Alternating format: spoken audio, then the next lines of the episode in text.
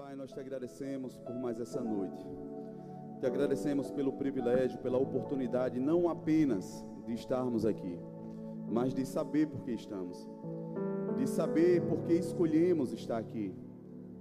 Nós queremos te agradecer porque a tua palavra fala que até o desejo, Pai, de te adorar vem de ti mesmo para nós. E por isso o nosso coração se alegra de saber que nós percebemos o teu chamado e nós te agradecemos porque o Senhor tem construído algo lindo em nós. Fica à vontade mais uma vez em nosso meio. Faz conforme o teu querer, conforme está proposto em teu coração, como filhos. Vamos, Pai. Mais uma vez, nos sentamos à mesa e cremos que o Senhor tem mais uma vez um alimento para nos entregar. Nós temos expectativas, Pai. Em nome de Jesus. Você diz amém? Graças a Deus por isso. Alguém nos visita nessa noite, nesse lugar, ou são todos de casa? Acredito que todos de casa. Quero honrar os irmãos que nos assistem online nesse momento, que a graça do Senhor esteja com você em sua casa. Eu sei que Deus está aí com você também. Amém, queridos? Está preparado para a palavra? Sentiu falta de alguém aí do seu lado na igreja? Mandou uma mensagem para ele perguntando: Irmão, você não veio para a igreja, está tudo bem ou foi para forró? Manda depois. Amém? Amém, irmão? Diga comigo, é sério. Abra comigo a palavra do Senhor em Mateus, no capítulo 13.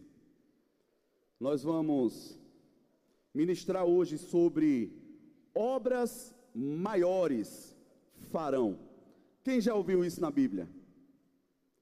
É bem interessante porque isso daqui foi dito por alguém que fez obras, obras tremendas, e ele deixa claro que para aqueles que estariam seguindo, fariam obras e obras maiores. E hoje, se nós formos parar para analisar, a gente precisaria primeiro saber que obras são essas, para pelo menos saber se estamos fazendo elas e como estão sendo feitas. Porque existe um norte dado por Jesus de como seria, qual era a expectativa, como é que ele esperava que fosse feito. Amém? Vocês estão comigo? Um pouquinho. Vamos lá, Mateus 13, 24. A palavra do Senhor fala assim: Eu quero entrar por outro caminho. Jesus lhes contou outra parábola, dizendo: O reino dos céus é como um homem que semeou boa semente em seu campo. Mas enquanto todos dormiam, diga comigo, dormiam, veio o seu inimigo e semeou o joio no meio do trigo e se foi. Quando o trigo brotou e formou espigas, o joio também apareceu. Os servos do dono do campo dirigiram-se a ele e disseram: o Senhor não semeou boas sementes em seu campo? Tem uma interrogação aí? Foi uma pergunta, né? Então, de onde veio o joio? Um inimigo fez isso. Diga comigo, eu preciso saber o que está acontecendo em minha vida. Um inimigo fez isso, respondeu ele. Os servos lhe perguntaram: O Senhor quer que o tiremos? E ele respondeu: Não, porque ao tirar o joio, vocês poderiam arrancar com ele o trigo. Deixem que cresçam juntos até a colheita, diga até a colheita. Tem um período. Então direi aos encarregados da colheita: juntem primeiro o joio, amarrem-os em feixes para ser queimado. Depois, juntem o trigo e guardem no meu celeiro. Irmãos, eu acho bem interessante essa passagem, porque nós criamos uma expectativa de que tudo aquilo que o inimigo faz em nosso meio precisa ser precipitadamente feito com urgência, arrancando ou tomando algumas medidas, porque nós sabemos que foi o inimigo. Então a gente tem que fazer isso logo. E se você me perguntar, pastor, é desse jeito que o Senhor espera que seja feito? Sim ou não? Aí eu vou te dizer sim. Sim. Quando se trata da sua vida pessoal e você tem discernimento de que existe um plantio, coisas que estão crescendo em meio à sua vida, em sua família, e você sabe que não correspondem com as suas escolhas, iniciativas e sementes, aquilo que você tem plantado e buscado e cuidado, não correspondem a algumas coisas que estão crescendo junto. E quando você identifica isso e lê esse texto que ele diz, não faça isso agora, vai ter um momento determinado. Mas isso aqui está desrespeitando não a uma vida pessoal, e sim ao coletivo, é a igreja, é sobre o corpo de Cristo, onde Satanás insere em nosso meio pessoas estas que não sabem disso, mas não têm em si uma semente que produzam algo que gere alimento ou seja, são chamadas de joio, parecem com o trigo, mas quando você amassa aquela palha, só fica palha, não tem grão, não tem substância, não tem como alimentar, não serve para nada a não ser para ser queimado. Então, dentro da igreja, como você não pode e nem eu ser juiz de ninguém, penso eu que isso está na Bíblia, sim ou não? Então o Senhor diz: deixa lá, deixa crescer no meio porque vai vir um tempo que eu vou colher. E na hora da colheita, eu vou separar o trigo do joio. Pode ficar tranquilo. Ou seja, tem outro versículo que fala: aquele que se santifica, foque em santificar mais. Já quem se suja, irmão, impressionantemente, você não precisa mandar ele fazer isso, ele vai fazer cada vez mais porque a Bíblia fala que um abismo puxa outro abismo. Você não precisa querer empurrar ninguém, forçar ou jogar ninguém para canto nenhum. Eu entendo nessa passagem que o que Deus espera é que nós saibamos o que é que nós somos dentro dessa plantação chamada igreja, onde Ele é o agricultor, onde Ele é quem vai colher e onde Ele é o dono. Se nós olhamos para a gente e tivermos cuidado de, de escolher correto, você vai perceber que a sua vida produz fruto. Sim ou não? Deveria ser percebido e facilmente isso. Às vezes, e isso tem sido comum, ultimamente a gente tem conversado sobre algumas coisas, e eu não sei se você já parou para pensar se você é salvo ou não, como é que está a sua expectativa é, diante do céu, o que é que o céu fala sobre você. E às vezes a gente não, não se interessa muito em procurar saber como é que está sendo o feedback do céu para a nossa vida. Você se interessa nisso? Me ajude, gente, a pregar. Hoje vocês vão pregar comigo. Mas às vezes nós não somos é, inclinados a querer ter essas respostas. Até porque parece que essas respostas não vão chegar. Quem me daria essa resposta? Será que Deus tem interesse em me responder? Mas eu quero te encorajar a dizer que as pessoas ao seu redor vão dizer qual é o fruto da sua vida. Isso é fato. Nós só precisamos cultivar o nosso coração, o bom celeiro do nosso coração, as sementes que nós temos. O Senhor vai trazer a chuva, nós vamos crescer, nós vamos frutificar e saberemos pelo nosso contexto onde estamos plantados, porque frutos são perceptíveis.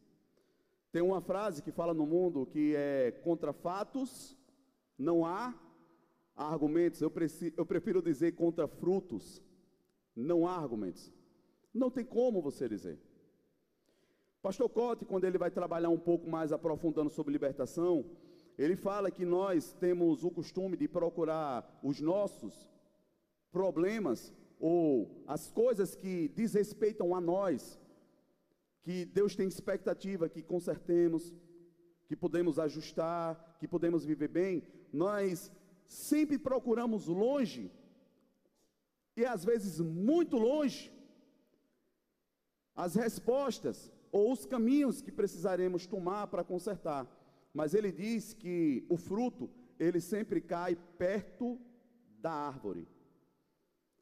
Quando você quiser saber, quando você estiver caminhando em um bosque e você encontrar um fruto, tenha certeza Não tenha dúvida disso, que quando você encontrar um fruto no chão, ele é exatamente da árvore que ele está embaixo.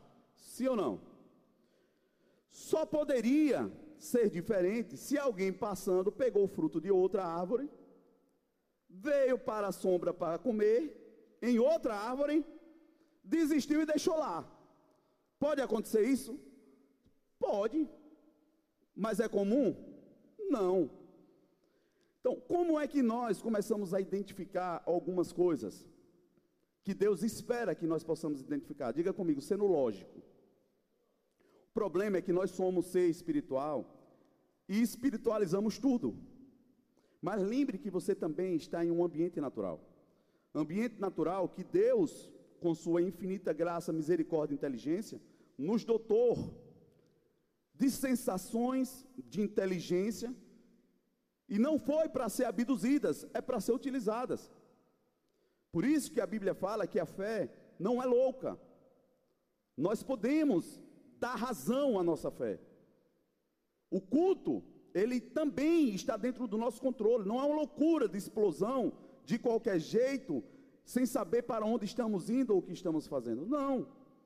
Por isso também que se você estiver no mesmo bosque, caminhando, e quando você olhar para cima de uma árvore, você encontrar uma tartaruga lá em cima, qual seria a sua reação?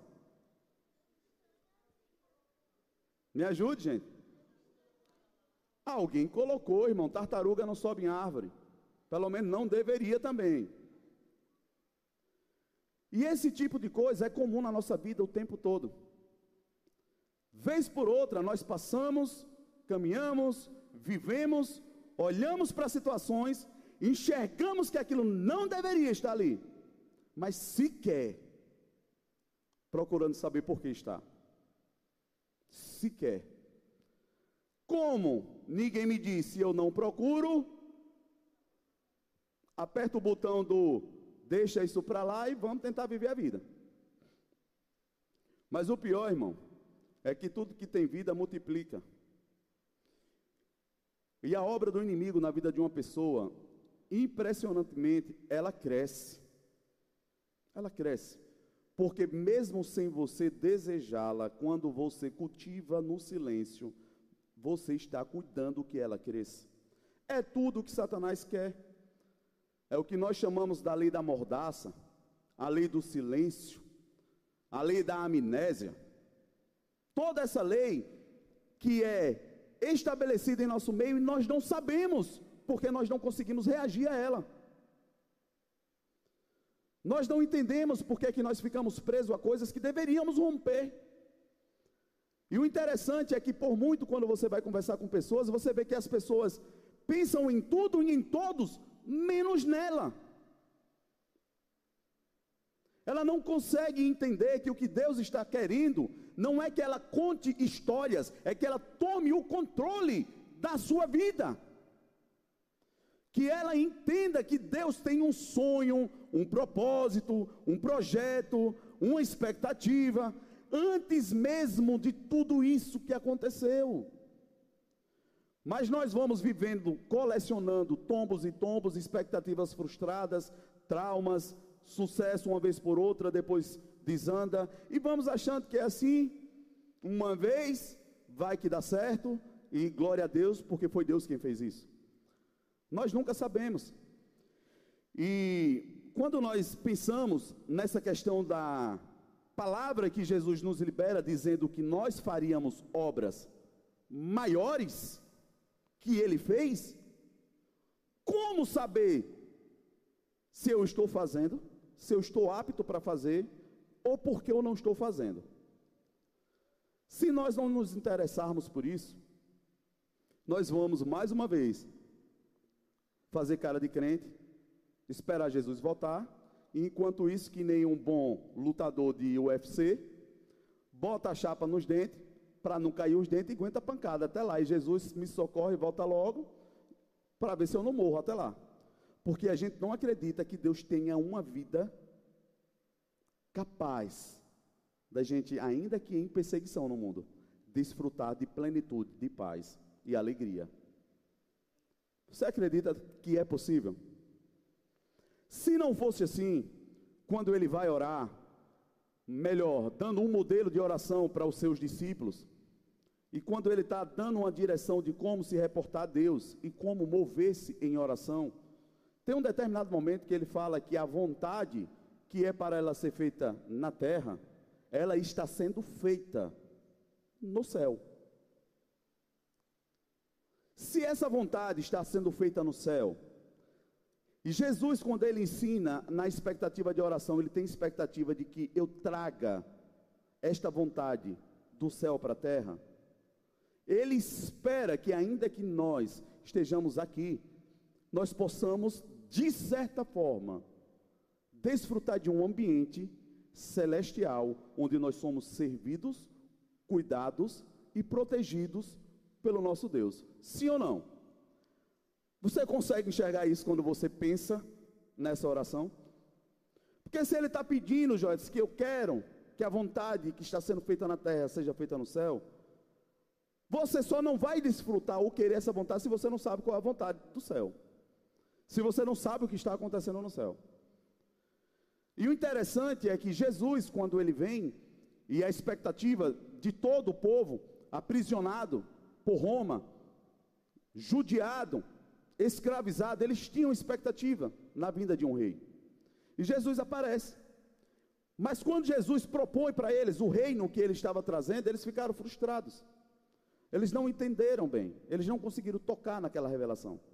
Porque eles, na verdade, queriam um império que viesse naquele momento físico e destruísse os seus inimigos. Mas Jesus vem dizendo: o reino dos céus é justiça, paz e alegria no Espírito Santo. E ele não está fora, está dentro em vós. Ele tem expectativa que isso que está dentro de nós se torne uma tamanha realidade, a ponto de que o céu esteja onde eu estou. Quando a Bíblia fala que nós somos embaixadores de Cristo, não sei se você sabia disso, mas está na Bíblia, e você entende a realidade de um embaixador, você vai discernir bem qual é a comparação e a expectativa de Deus. Um embaixador é alguém enviado de uma nação para outra, para representar esta nação enquanto lá está. Mas ele não fica desprotegido, ele não fica sem suprimento, ele não fica desamparado, mesmo que ele esteja em outra nação, porque quando você chega em um país que não seja o seu, mas você chega na embaixada, você vai ver que ela tem um cerco, ela tem proteção, ela tem limites, ela tem suprimento, ela tem tudo o que é necessário para se estar ali. Nós somos embaixadores de Cristo. O que você precisa está no céu. Por isso que Ele quer que enquanto esteja aqui, chame do céu para a terra. Mas nós não cremos nisso. Porque nós sequer reconhecemos a possibilidade de qual a função de um embaixador. E é exatamente representar os direitos daquela pátria naquele lugar. Aí quando você vai entendendo que tem outras coisas que vão se ligando, se juntando a tudo aquilo que Deus espera que nós possamos fazer de obra. Como nós vamos fazer uma obra se nós não sabemos onde está o recurso, não sei o que eu vou construir e muito menos quem vai me servir para que isso aconteça? Quando Neemias descobre o que estava acontecendo com os seus antepassados, quando ele sabe o que aconteceu com Jerusalém, que está com as suas muralhas, fortalezas destruídas, suas portas queimadas, tudo em cinza. E ele chega contristado diante do rei, não podia, pela função dele, por ser copeiro, ele não poderia estar naquela posição de tristeza, porque o copeiro era aquele que provava o cálice do rei antes do rei beber. O copeiro era aquele cara que estava pronto para morrer em servir ao seu rei, porque ele trazia diante do rei e o rei aguardava ele colocar na sua taça e provar, e o rei ficava aguardando um tempo olhando para ele, para ver se ele morreria, porque poderia estar envenenado. Logo, quando Neemias chega na presença do rei, com esse semblante triste, ele poderia de imediato morrer. Porque o rei chegaria para ele: por que você está triste? E se ele não fosse claro na proposta, no propósito, poderia dar a entender que ele está omitindo alguma informação que está colocando a vida do rei em xeque, sim ou não? Mas aí ele fala bem o que é. E quando ele fala e pede ao rei em favor da causa dele, ele não sai dali feliz pelo fato de não ter morrido. Porque parece que hoje nós já estamos felizes demais pelo fato de achar que não vou para o inferno. A gente vive aqui com a cara para cima, às vezes, achando, eu vou para o céu. Mas esquece que estamos aqui ainda. E que as condições para me levar até lá continuam a cada segundo que aqui eu permaneço. E quando ele concede favor a Neemias, ele apresenta a causa dele diante do rei. Preciso de madeira, preciso de favor, preciso de cartas, eu preciso disso. Ele sabia para onde estava indo e o que estava indo fazer. Vocês estão comigo? Para o que Deus espera de mim e de você, é necessário você saber para onde está indo o que está fazendo e os recursos que estão disponíveis para que você faça, sim ou não? Sim ou não, gente? Ou nós fomos convidados para levantar templos babilônicos cada vez maior, que crescem para cima, com a falsa expectativa de tocar em Deus, de dizer que nós estamos agradando a Deus, quando sequer, quando sequer, nós buscamos entender qual é a verdadeira missão da dita igreja do Senhor na terra. E todo mundo está dizendo, mas eu estou na igreja, eu estou na igreja, eu estou na igreja, mas ninguém quer dizer eu sou a igreja. Ninguém consegue abrir a boca e dizer eu sou igreja. Eu não sei com quem eu estava falando sobre a gente. Ah, foi Renatinha. A gente comentando sobre a atmosfera do culto de quinta-feira, como ela moveu em um espírito profético que há muito tempo ela não tinha movido. Como ela sentiu a presença? Porque ela viu uma pessoa ao lado dela pegando fogo. A adoração era tão palpável que a presença no mesmo ambiente também era. Vocês conseguem entender isso? Há possibilidade de você chegar perto do fogo sem senti-lo? Me ajude, gente. Não. Quando nós entendemos isso, as nossas reuniões serão diferentes. Mas não para que nós possamos sair daí, daqui, pulando e celebrando, dizendo: "Ah, o culto foi poderoso e eu senti, foi aquilo". Não, lembre-se que Deus não é animador de plateia e ele não tem interesse em estar nos fazendo cócegas para estar rindo, não é esse o objetivo. Toda vez que a manifestação de Deus chega, ela chega para nos preparar, nos equipar, ainda que nos confortar, cuidar, como um bom pai. Mas essa expectativa que nós temos, pequena e desconectada do propósito de Deus para nós enquanto embaixadores, igreja do Senhor na terra, fica nos roubando a expectativa de Deus do que ele espera que nós façamos, porque nós acreditamos que isso é para o pastor, para os diáconos, para todo mundo que tem função na igreja. Nós não conseguimos nos incluir nisso. Ou só eu que penso assim? A palavra do Senhor, não precisa abrir, fala em Gálatas, no capítulo 5, verso 6. Nós sabemos que precisamos de fé para agradar a Deus, sim ou não? Sem fé, a Bíblia fala que é impossível agradar a Deus. Sem fé, nada na nossa vida se inicia na expectativa do que Deus quer. Aí Gálatas, no capítulo 5, o verso 6, ele vai nos dizer que a fé, ela opera, ela move-se. Aquilo que carrega a fé é o amor.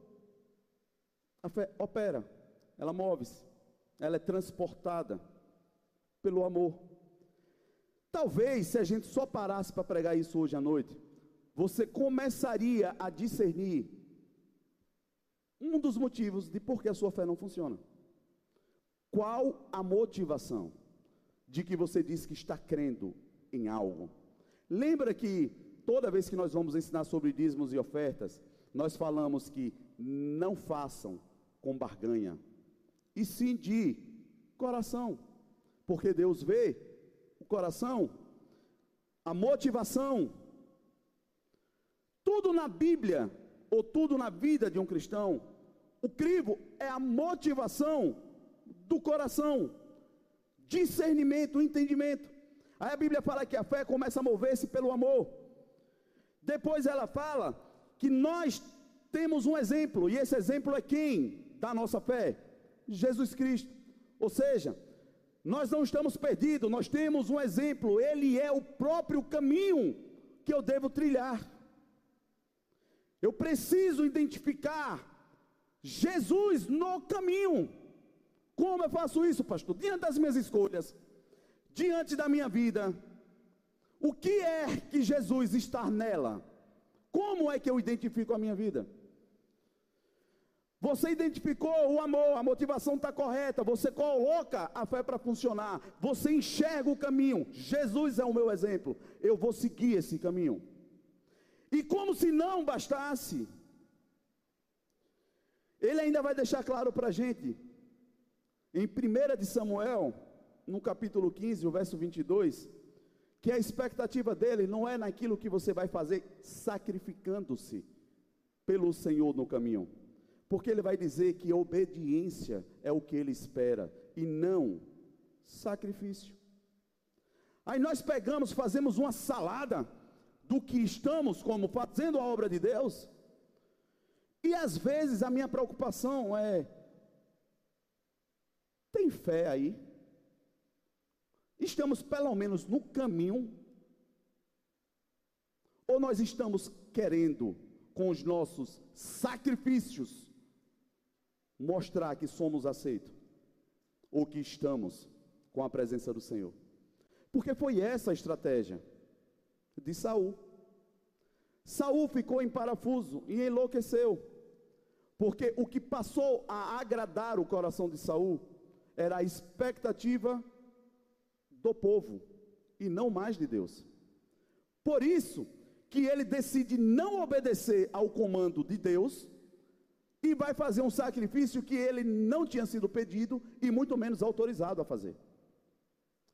Você consegue perceber o risco do que é você entregar algo com a motivação errada, além de você estar fazendo um sacrifício, Deus não vai receber, e o pior, não é nem só receber, você pode ser reprovado.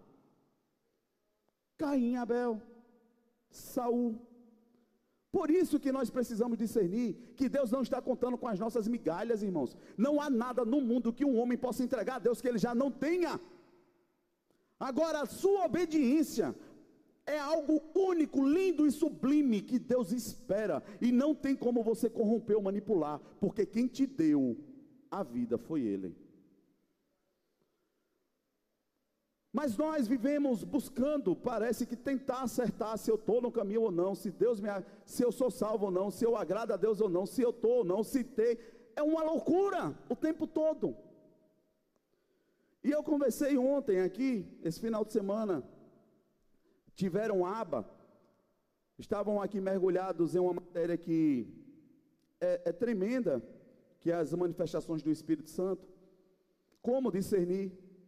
como o Espírito Santo se move, como entender os dons. Porque se a gente não sabe, irmão, a gente bota tudo num pacote só e diz que é o Espírito Santo de Deus.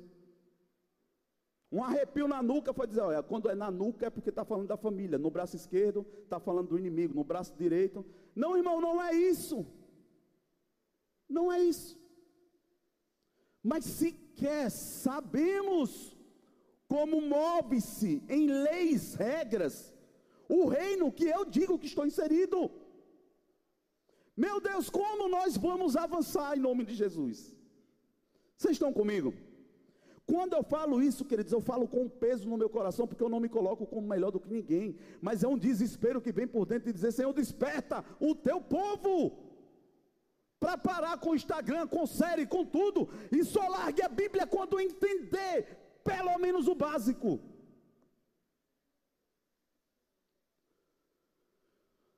A nossa maior luta hoje, e não é da manancial, irmãos, é da igreja do Senhor, é da gente estar evangelizando a igreja, não os perdidos. Vocês estão aqui? Vocês estão comigo, irmão? Aí eu te pergunto: você já viu na Bíblia um versículo que fala bem assim: quando o filho do homem vier, ele encontrará fé na terra? Irmão, se isso está na Bíblia, é relevante ou não é? Porque hoje é um moído, um barulho.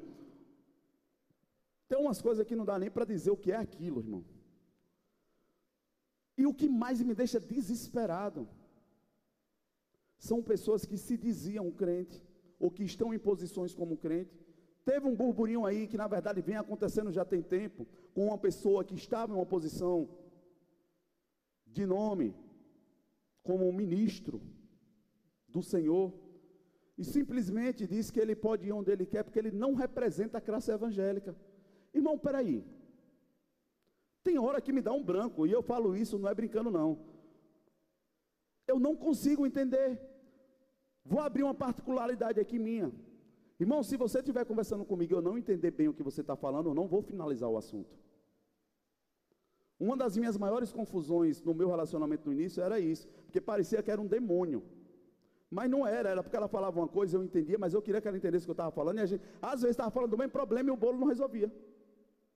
Porque uma palavra fora de, uma, de um contexto, ela deturpa toda uma frase, sim ou não? Nós precisamos ter cuidado. Aí o cara diz que ele é representante do evangelho, mas ele não representa os evangélicos. Como assim? Aí quando você vê isso, aí você olha onde ele está ministrando. Porque na verdade ele queria um precedente para estar em um lugar. Ele queria levantar uma bandeira.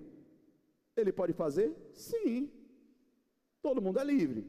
Agora, irmão, nós precisamos ter cuidado em colocar o nome do Senhor naquilo que fazemos. Nós precisamos ter cuidado quando abrimos a boca e dizemos sou filho de Deus, sou crente. Porque isso não só vai te gerar uma perseguição das pessoas que estão ao seu redor. Não é isso. É porque quando você fala isso, irmãos, o céu ouve. E nós não achamos que muito dos embates do que nós passamos seja pelo revide espiritual, pela nossa infantilidade, muitas vezes, de abrir a boca para falar o que não somos. Irmãos, toda vez que você falar algo, vai vir uma prova sobre isso. Vocês estão entendendo? Abra comigo em Tiago, no capítulo 1, nós estamos estudando com os homens esse livro. Irmãos, é desafiador, mas é muito interessante. Por quê? Porque nos localiza. Nós precisamos ser localizados em si mesmo, no nosso contexto.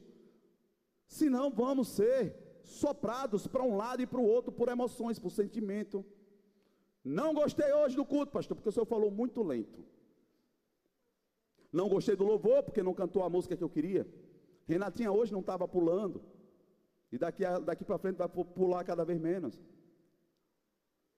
Aí você vai dizer, então, vou esperar nove meses daqui que parir, né? Quando ela. Aí eu volto, porque o louvor vai começar a ficar bom. Irmãos, é assim.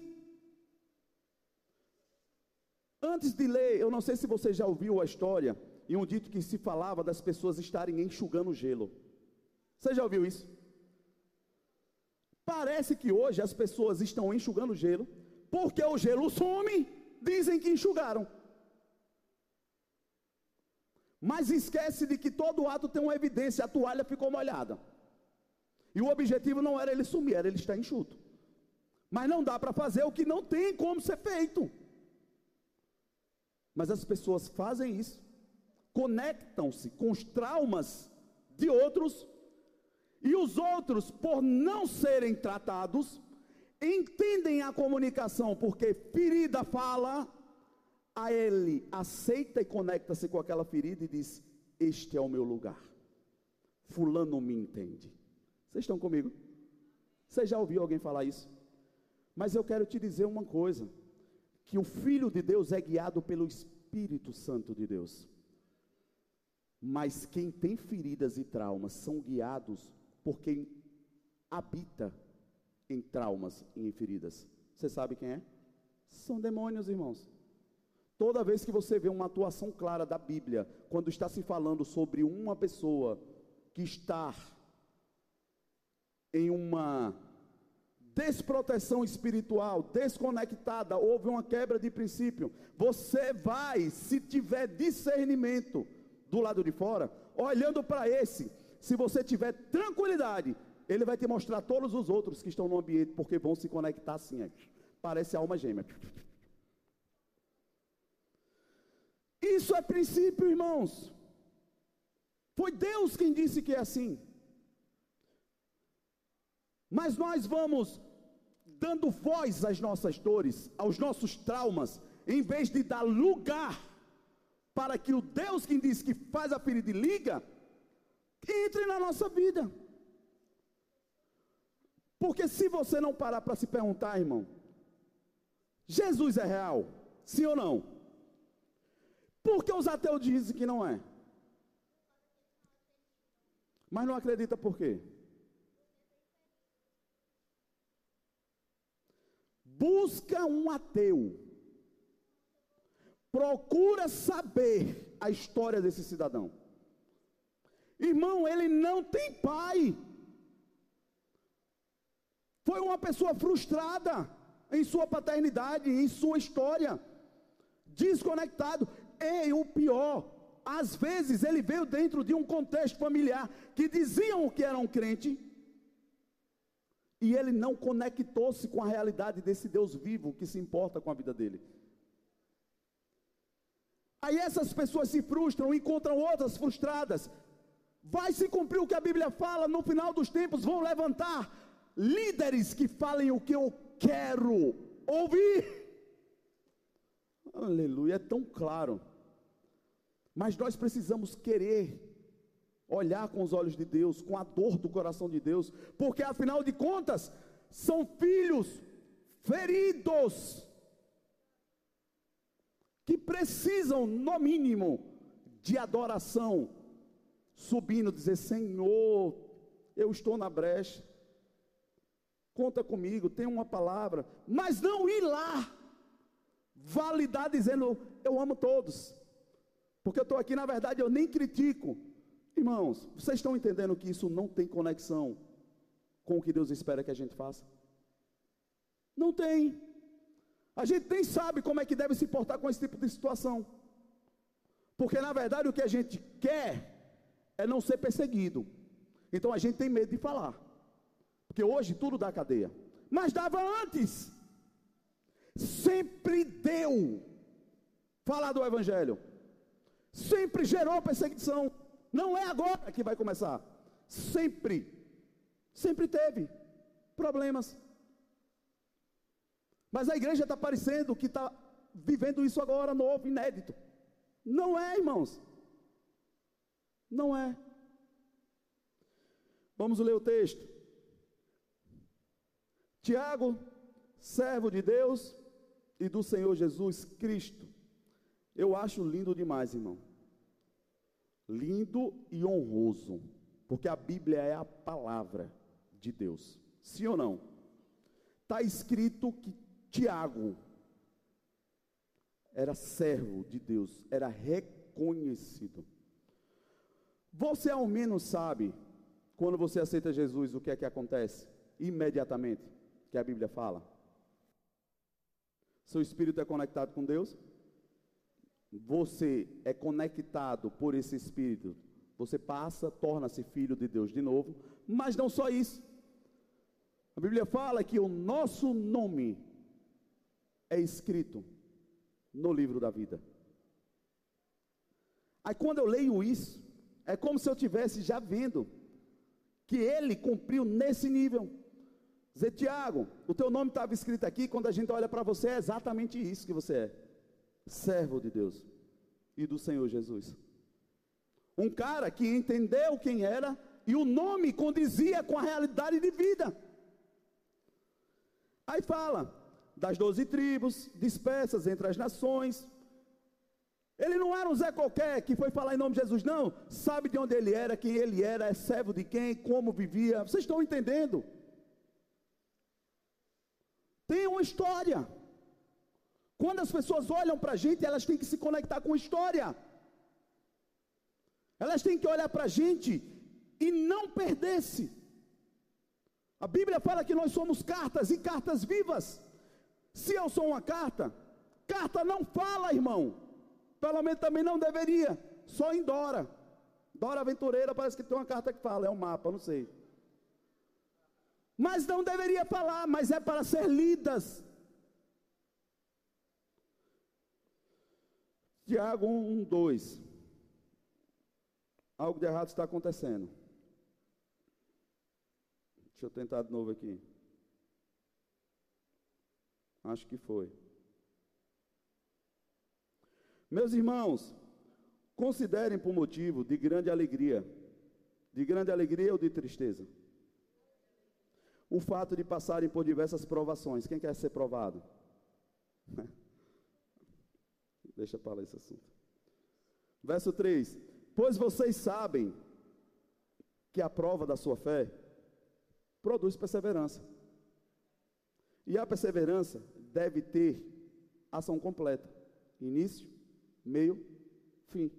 Ciclo completo. Entende-se que começa e vai dar uma forma. É algo que começou para ser percebido.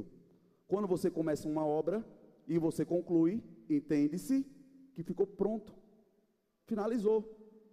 Tem que ter uma ação completa, a fim de que vocês sejam maduros, íntegros, sem que falte a vocês coisa alguma.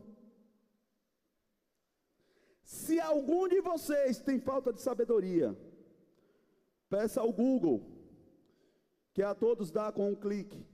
É isso? Peça a Deus, que dá livremente, de boa vontade, e lhe será concedido.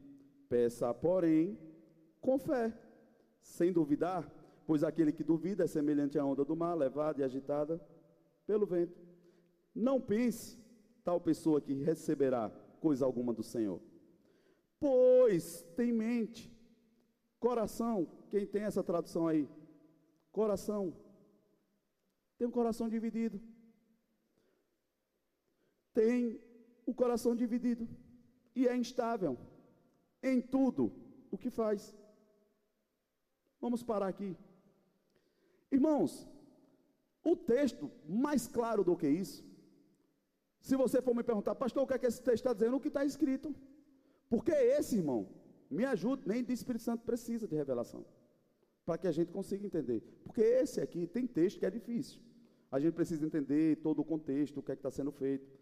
Mas o problema é a nossa mente e a nossa ótica, como eu falei ontem para os alunos da aba, que nós lemos a Bíblia dentro da nossa perspectiva de visão, de cultura, e nós esquecemos que isso aqui é um fato, é uma história que aconteceu, que a minha opinião não vai mudar muito. Vocês estão entendendo? Então eu preciso me inclinar para saber exatamente o que é que está sendo falado. Mas já foi falado, e é assim para ser feito. Mas quando nós entendemos sobre prova, nós não queremos ser provados, mas deveríamos. Porque a Bíblia fala que ser provado vai me levar para um ambiente de perseverança que vai me fazer amadurecer, para que eu possa chegar em um lugar que eu possa pedir e as coisas acontecer. Mas todo mundo foge da prova e quer ter fé para mover montanha, não vai mover mosquito. Vocês estão entendendo por que é que Satanás está nos enrolando, nos enganando? Porque ele fica dizendo: você está crendo, irmão. O termômetro da sua fé é você mesmo. É você. É você discernir motivação, é você discernir os ciclos repetitivos, é você discernir se você começa e amadurece, se você vai até o fim. O que é que você está fazendo? Está gerando crescimento ou não? Você está estagnado? Você passou a ser fértil? Como é ser fértil? Vá e faça discípulos que nem você. Se as pessoas não são convencidas pelo Espírito Santo de Deus, através da sua vida, é muito possível que você está falando de outra coisa. Por isso não funciona. Aí ele fala bem assim: ah, pastor, mas então eu tenho a possibilidade de pedir sabedoria para poder resolver sim ou não? Sim. Irmãos, quem é homem está convidado. Amanhã nós vamos estar reunidos. Mas nós estamos indo fundo. Indo fundo no que Deus nos permite ir. Porque, irmão, eu não vou caminhar sozinho como homem nesse lugar. E eu tenho convidado os homens desse lugar para ser forte. Mas forte a ponto de reconhecer que precisa de ajuda. Nós não somos autossuficientes, nós precisamos de Deus. Nós precisamos aprender o que Deus quer. Nós precisamos salvar a nossa família. Nós precisamos, como homens, nos reunir, Deus agradasse da nossa conduta. Isso não é porque eu tenho interesse de crescer o ministério de homem, não, irmão. Eu tenho interesse de crescer a presença do Senhor nesse lugar. E para isso nós precisamos ser verdadeiros.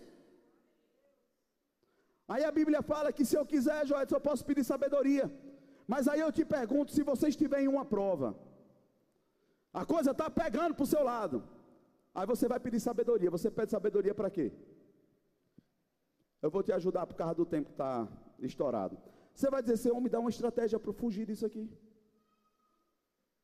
Sim ou não, irmão? É assim, irmão, porque eu sei. A nossa mente, ela nunca vai querer entender que nós precisamos amadurecer. Ela sempre vai te colocar em um ambiente de fuga. Aí a gente pede a Deus a sabedoria, a estratégia. Deus, o Senhor está vendo tudo aqui. E o Senhor sabe que eu quero te agradar. Me dá sabedoria para eu me livrar disso. Aí Deus, não entendeu nada. Porque eu quero é que você fique aí mesmo. Você não está dizendo que é crente? Eu preciso provar. Se é verdade ou é mentira. Não é para eu saber se você sabe. Porque prova no Antigo Testamento era justamente sobre isso que se fala. Quando você vai entender o sentido de prova na Bíblia, era porque pessoas chegavam com riquezas, com valores, com moedas caras, dizendo é ouro puro. Vamos provar para ver se é. E você sabe como é que se sabe se o ouro é puro ou não? Bota no fogo. Deixa queimar aí. Meu irmão, o fogo mostra as impurezas. Se é palha, mas se é puro, amadureceu. Vocês estão entendendo? O objetivo da prova não é te destruir, é te ensinar, é te amadurecer. Você precisa ir para frente e não fugir, irmãos. Entra ano e sai ano, e o motivo da minha oração é o mesmo, nunca muda. E eu falo isso para vocês porque meu coração está apertado demais. Pedindo a Deus misericórdia, não aperta agora, não, Senhor. Porque nós estamos a uma vírgula de uma perseguição. Aí eu te digo: ruim é você ser perseguido sem saber para onde você corre. Você já viu a história do cego no meio do tiroteio? Quem já ouviu esse dito? Fecha o olho e eu vou apagar a luz aqui. E tenta correr. Irmão, nós precisamos nos colocar no que a Bíblia fala. Não é bom? Aí a Bíblia fala que tem um cego guiando outro cego. Na hora do bolo, ah, meu irmão, vai ser tanta gente caindo, vai ser um bolo, bolo, bolo, bolo aquele negócio assim. Aí um vai estar dizendo, corre por aqui, eu estou no caminho certo. E tu está onde? Ninguém sabe. Ninguém sabe onde está indo, tudo cego. Vocês estão entendendo?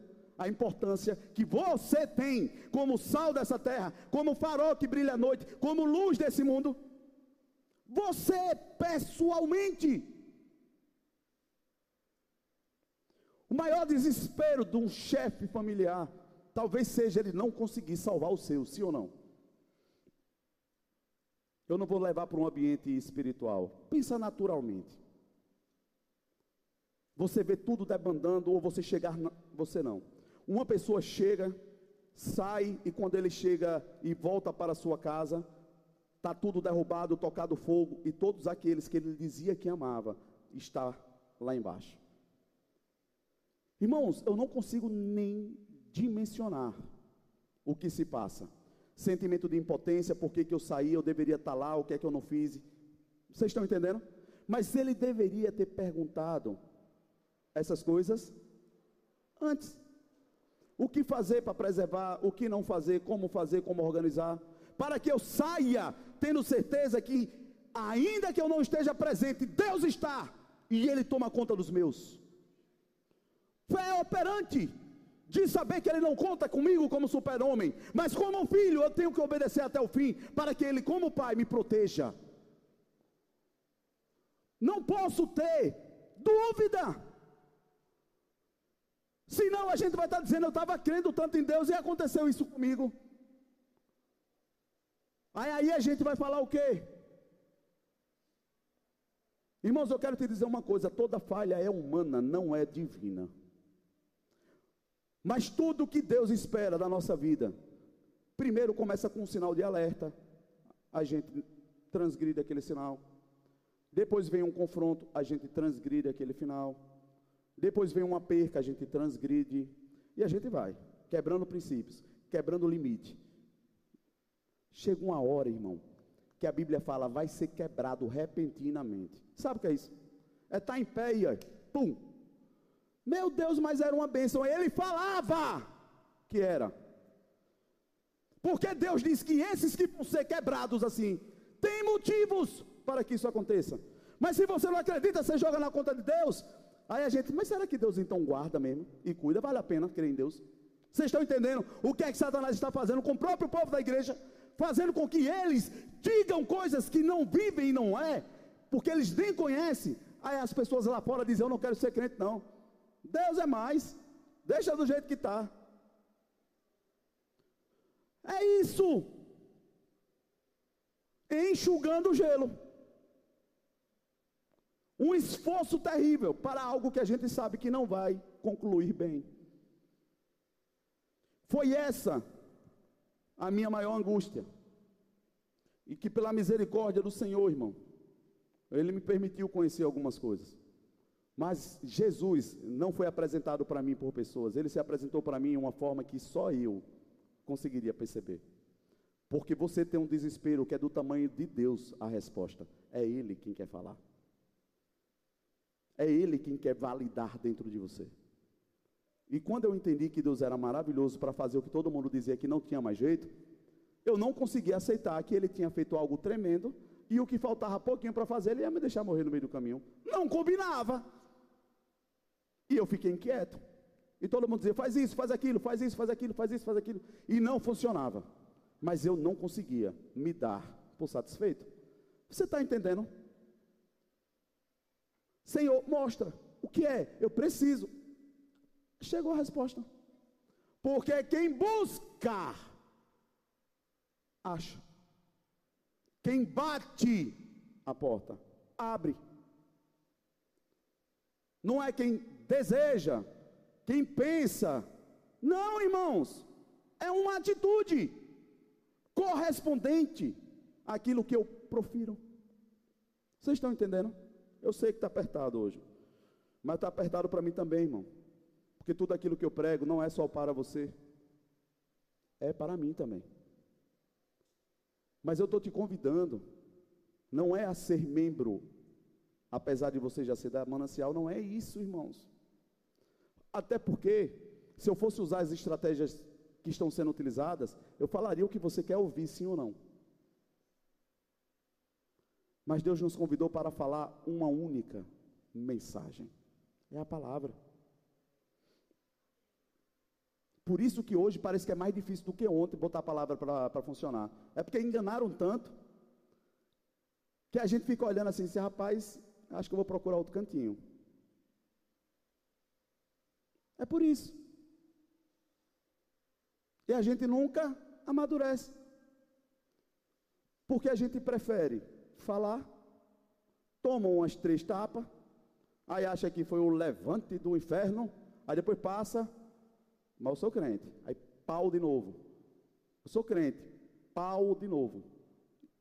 Mas eu sou crente. Deus quer assim. Ele me escolheu para me chicotear, porque não, sou, não bastou a cruz dele.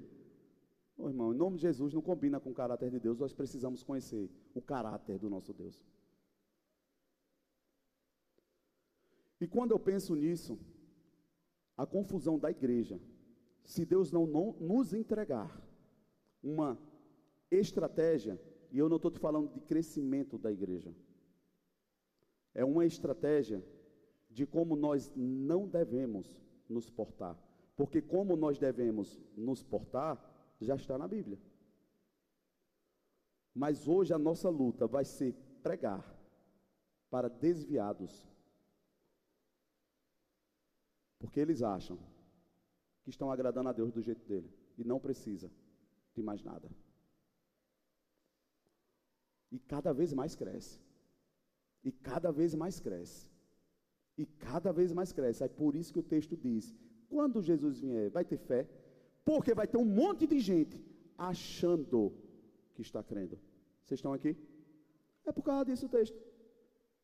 Vamos finalizar? A sabedoria, irmão, que Deus espera que você peça no meio da prova, no meio da dificuldade, é: Senhor, me dá sabedoria para entender o que eu devo fazer para passar pela prova e não fugir dela. Vocês estão aqui? O que é que o Senhor espera de mim nessa prova? Qual é a atitude? E dia após dia, com essa iniciativa, você vai discernir, Deus está dizendo, eu quero um pouco mais do, da tua paciência. Seja paciente. Aí vem outra prova, eu quero que você confie um pouco mais em mim. Aí vem outra prova. Deus, como é que eu acho? Oh, não se exponha a isso, porque eu estou trabalhando na área de santificação da sua vida. Se você se expõe a isso, você está jogando contra você mesmo. Então, sai daí. Sabedoria para saber como passar pelas provas. Mas os crentes pedem sabedoria para fugir da prova. Quando Deus tem interesse que a ação seja completa e gere perseverança, a ponto de que quando você ore, você receba. Não é o seu irmão, porque Deus não é injusto. Ele não está esperando que você seja aprovado para a sua fé ser operante, para você abençoar só os outros. Vocês estão comigo? Ele quer que você peça e você receba.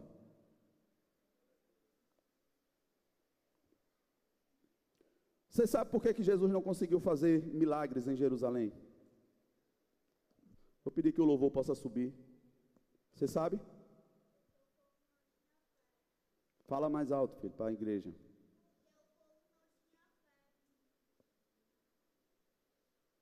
A Bíblia fala que não tinha fé naquele lugar. Mas Jesus não pode fazer milagre. Se ele sempre tinha um na manga, irmão, milagre não é bala que você sai no meio da rua dando para o povo.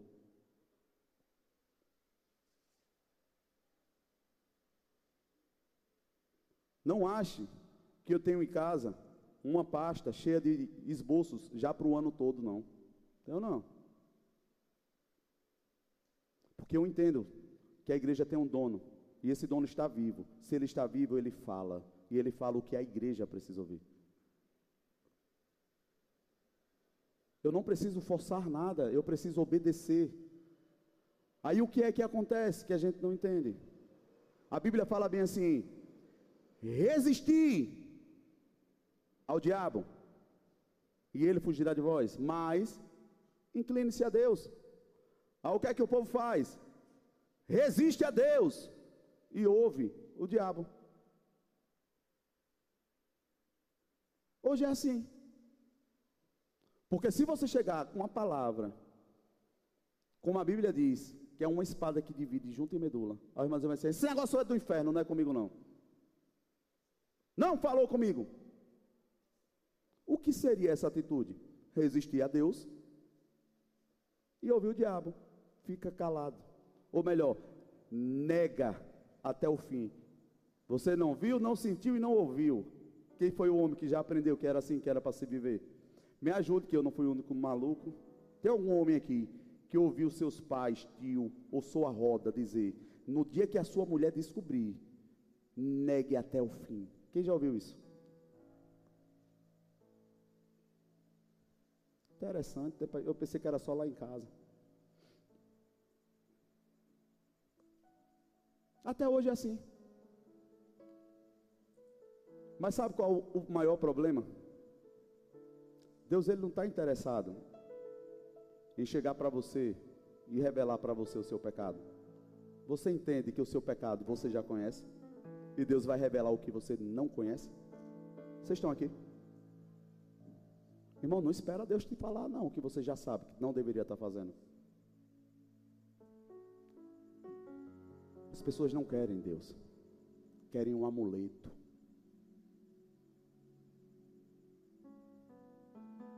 Pastor, o Senhor me atende, o Senhor me aconselha, o Senhor faz isso. Irmãos, antes de eu querer te ajudar, teve alguém que já morreu por você. Agora, irmão, me ajude. A Bíblia fala que eu não posso complicar a sua vida. Se eu não puder te ajudar, eu não vou piorar. Mas eu não posso te dar o que você não tem responsabilidade para querer segurar. Vocês estão entendendo? Fica do jeito que está. Você faz cara de paisagem de lá, eu faço daqui, está todo lindo, todo mundo rindo. Acenem e sorriam. Mas está tudo bem. Um dia, vai que você abre a porta do coração. Porque é assim. Aí as pessoas querem resolver problemas, mas esquecem que resolver problemas era, é para você manter-se em uma posição de que você não arranje mais problemas. Vocês estão aqui? Porque a Bíblia fala que se você resolve e não mantém, vem sete vezes pior.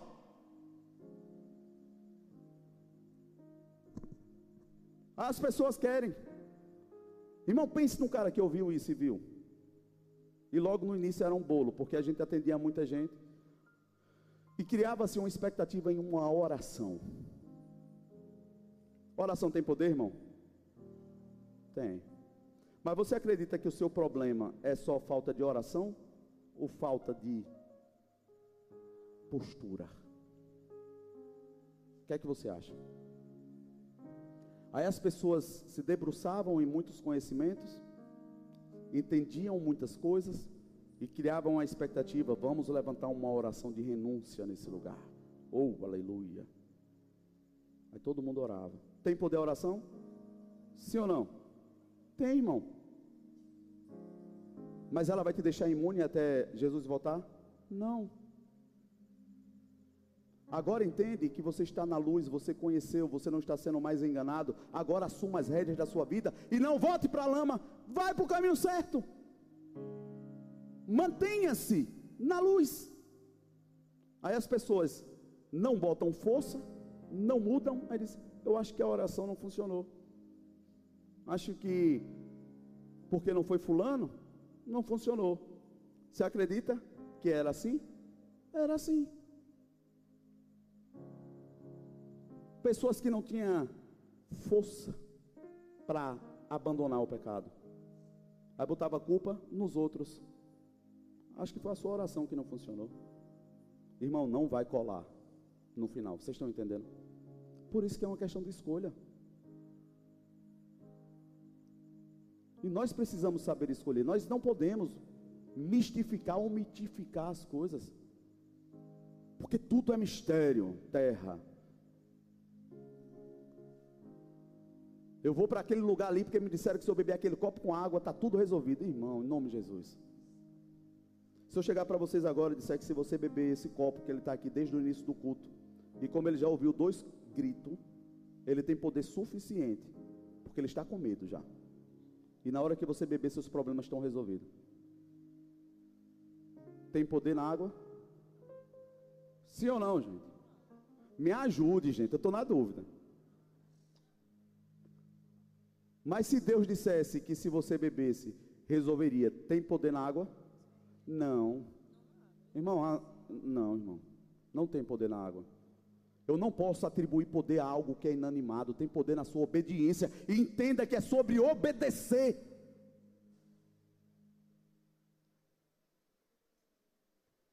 Aí todo mundo pega um objeto inanimado que dá poder, aí diz: se fizer isso, resolve. Mentira, obedeça. Obedeça. Todo mundo correndo atrás de bênção. Não, a Bíblia fala que elas me alcançariam. Nós deveríamos nos esforçar para ser obedientes, e as bênçãos nos alcançariam. Mas todo mundo quer a campanha de sete pulinhos. Todo mundo quer. Aí não recebe. Irmão, se a pessoa não recebesse sozinha, está tudo bem, irmão. Você concorda? Está tudo bem.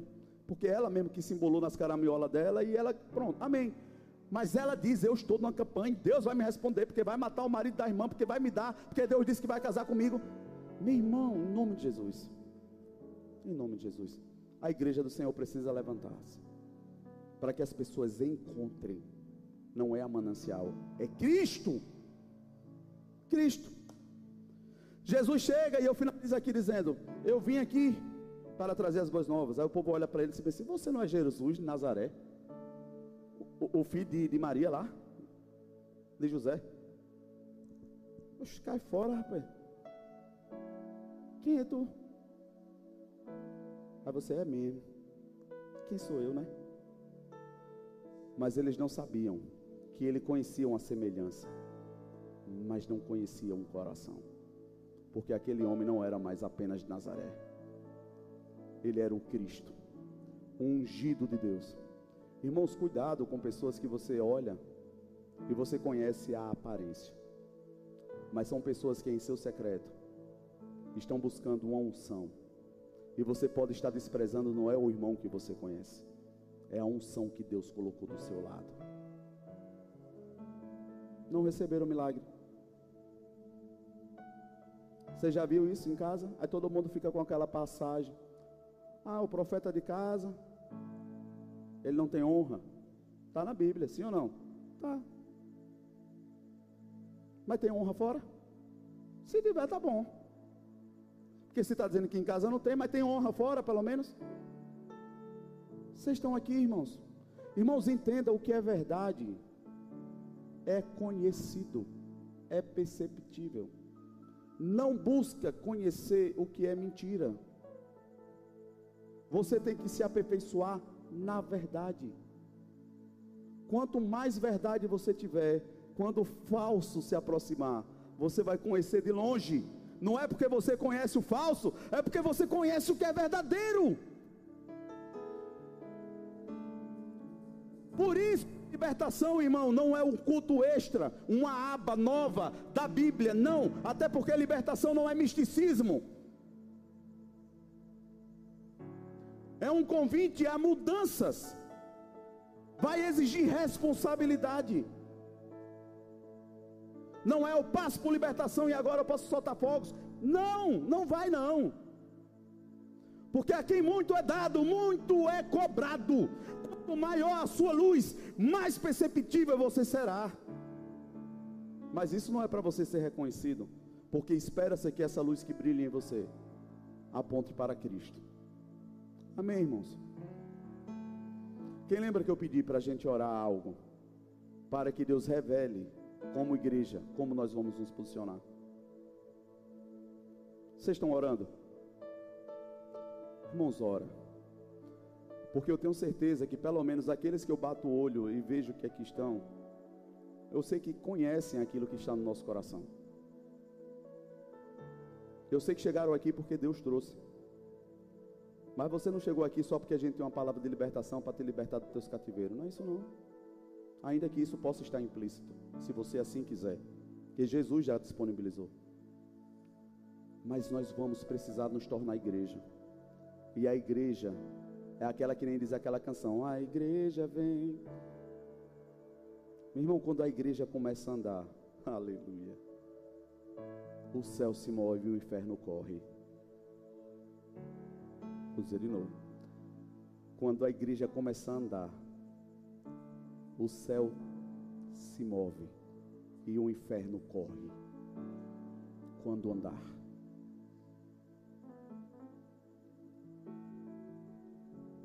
E nós vamos entrar numa brecha da sociedade, irmãos. Mas lembre de uma coisa: ser igreja se é o que você tem expectativa de ser. Exige implícito uma resistência do adversário, sim ou não? Sim ou não, gente?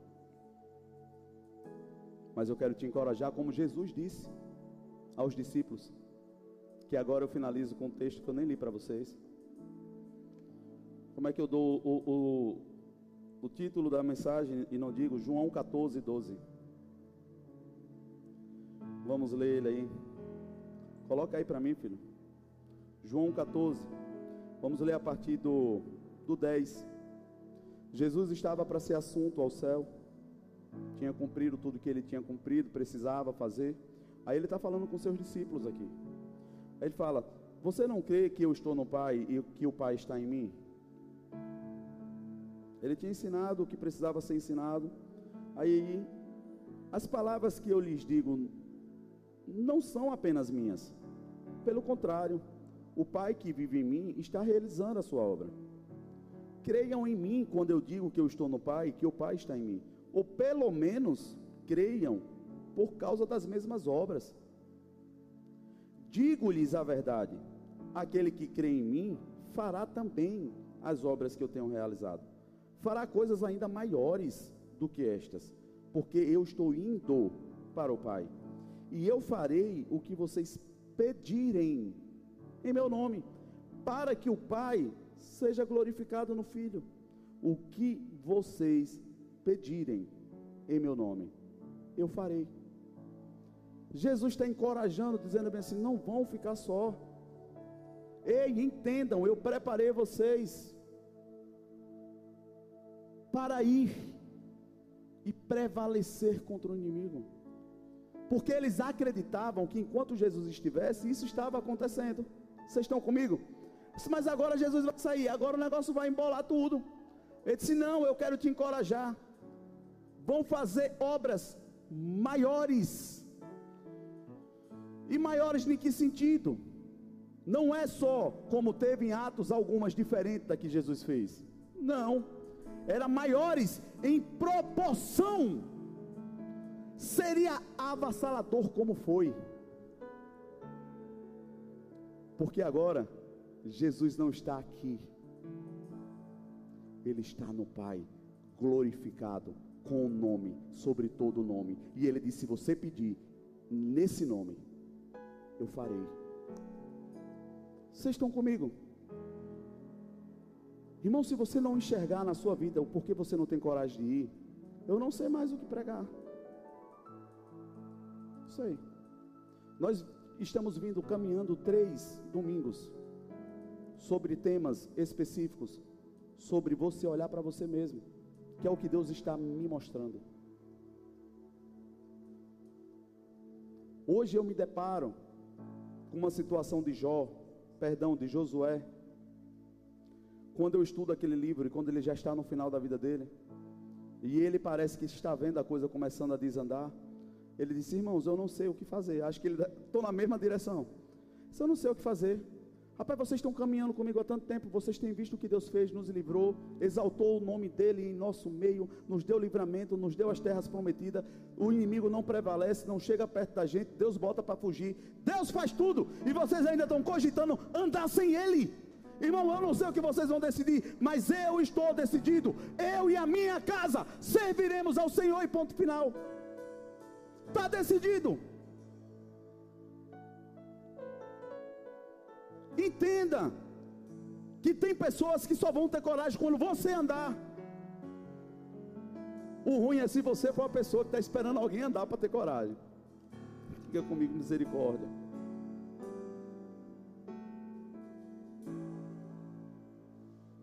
Você recebeu alguma coisa? Conviva o sonho de Deus para a sua vida, em nome de Jesus. Olhe para o seu irmão e diga: Nós vamos viver os sonhos de Deus para a nossa vida. Eu não vou ver minha casa ser destruída. Eu não vou ver. O louvor vai cantar uma canção. Suza entrou num quarto. Esse bem, eu não sei como é que você aguenta. Eu já fiz isso, eu já fiz aquilo, eu entrei, saí, fui, voltei, você continua na mesma música eu preciso que essa verdade se torne verdade no meu coração. E eu ouvi aquela declaração dessa canção. E eu escutava a canção. E eu escutava a canção. E eu escutava a canção. E eu escutava a canção. Senhor, torna isso verdade. Senhor, eu quero viver essa verdade. Irmãos, você precisa querer. Você precisa esforçar-se. Você precisa entender que talvez, se você nunca consertou nada até hoje, você vai ter umas demandas para consertar. Normal. Quem já comprou um carro zero? Irmão, é engraçado. Porque ele sai de casa, ou da loja, cheirando a novo, não bate uma roelinha, todo inteirinho, mas não é para sempre. Se você não der manutenção, irmão, vai desandar. Sim ou não? E por que a sua vida não é assim? Por que a gente nunca conserta nada? Por que a gente anda feito aqueles carros dos flins, batendo com as perninhas correndo embaixo? Meu tio falava uma frase que ele dizia assim: é todo bonito como o cisne, mas embaixo ninguém vê, aquela pose toda linda, embaixo está morrendo.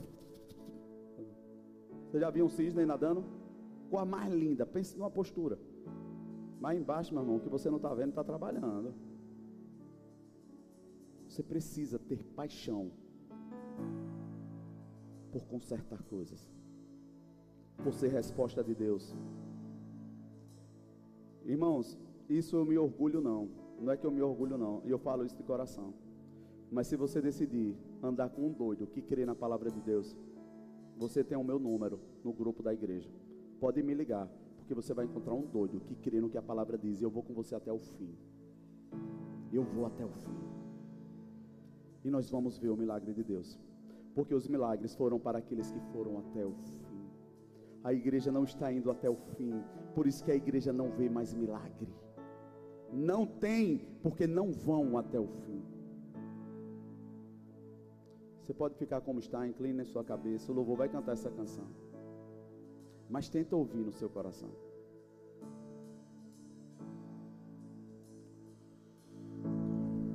Mundo busquei,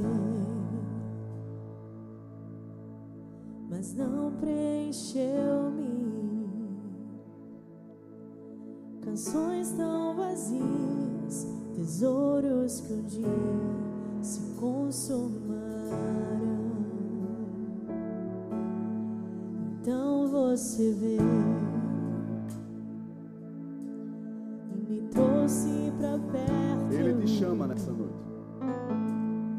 E todo desejo é satisfeito em seu amor. Eu creio.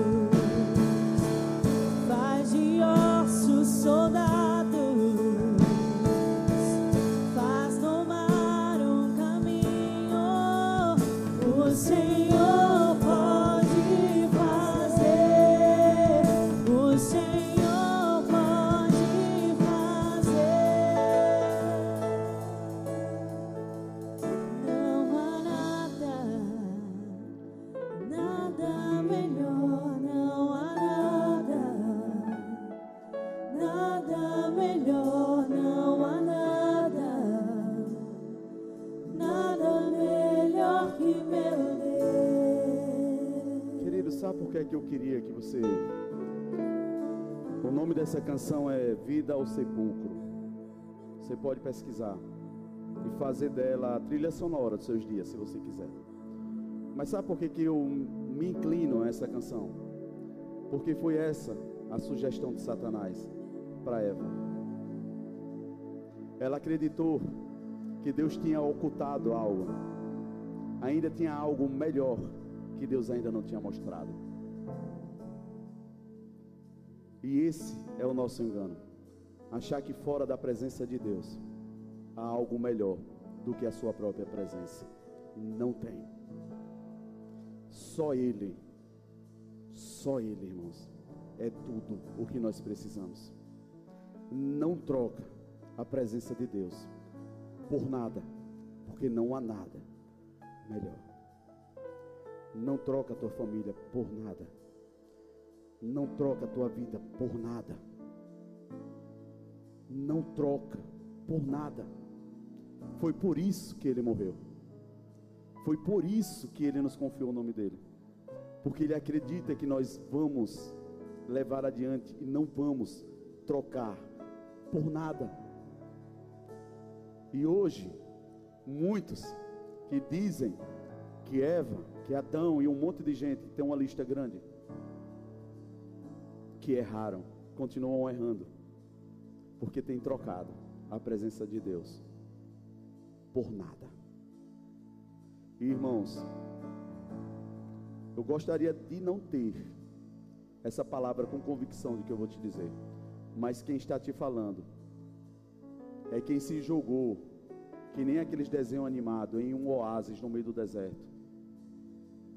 A sua cabeça que cria água, você come terra. Vocês estão entendendo? Porque o que você precisa, se você já está em Deus, você já tem tudo. Agora escolha viver o tudo para poder desfrutar de tudo. Amém. A pastora vai finalizar. Irmãos, eu sei quando Deus está convidando a igreja. Eu sei quando a igreja está sendo desafiada. Não ache, eu vou falar isso para vocês porque eu estava em um embate com o Senhor. Estou. Porque eu posso ajudar quem precisar, mas eu não preciso fazer disso a palavra que Deus me deu. Sim ou não? Posso. E toda vez que eu tento negociar com o Senhor, eu não consigo. E olhar daqui para vocês assim, é um misto tão grande dentro do meu coração que vocês não têm noção.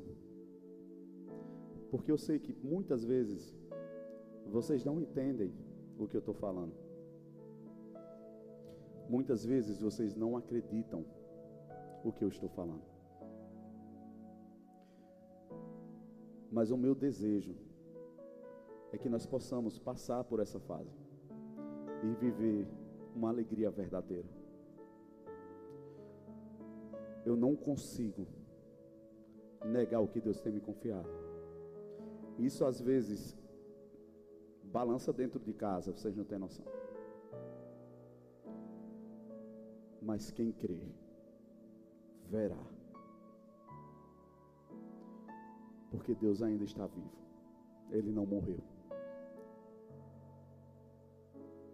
Amém. Deus abençoe a sua vida.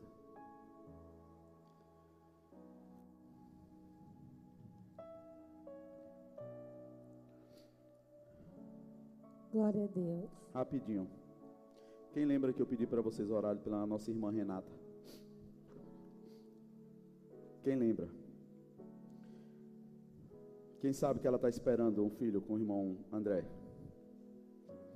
Quem lembra do testemunho que passaram dois anos crendo para que isso acontecesse? E Satanás dizendo que não iria acontecer. Mas aconteceu.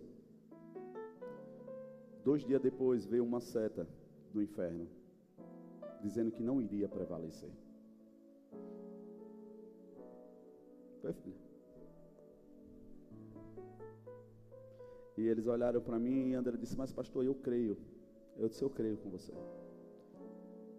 Às vezes o que a gente precisa é de pessoas verdadeiras do nosso lado para dizer que crê e você poder dormir tranquilo, sabendo que tem alguém que está com você. Esse foi o desespero de Jesus, dizer: Vocês não conseguem vigiar comigo um pouco. E a médica disse que a gestação não iria prosseguir porque não, não se escutava o coração. Era questão de dias para o corpo expulsar, que ela voltasse em dez dias para fazer a ultrassom. Mas, irmão, bom é crer no Deus da vida. Porque o povo pode falar o que quiser, porque é o direito deles. Irmãos, não fique com raiva de quem fala mal, de quem fala de Deus algo que não conhece. O ruim é você que conhece. Não dá a oportunidade das pessoas verem que vale a pena crer em Deus, porque Ele é de verdade.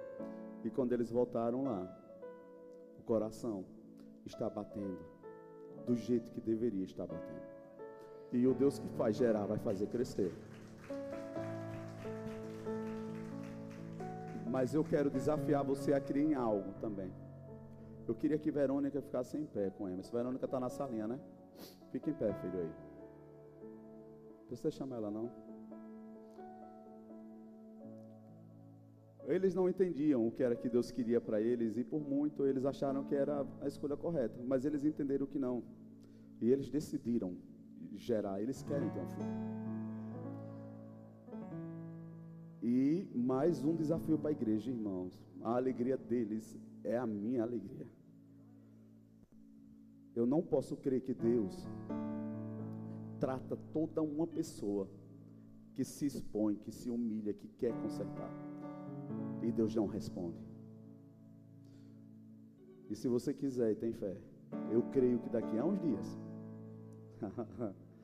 nós teremos notícia, porque Deus é um Deus de milagre e toda a vida vem dele. Amém. Era isso. Vale a pena crer.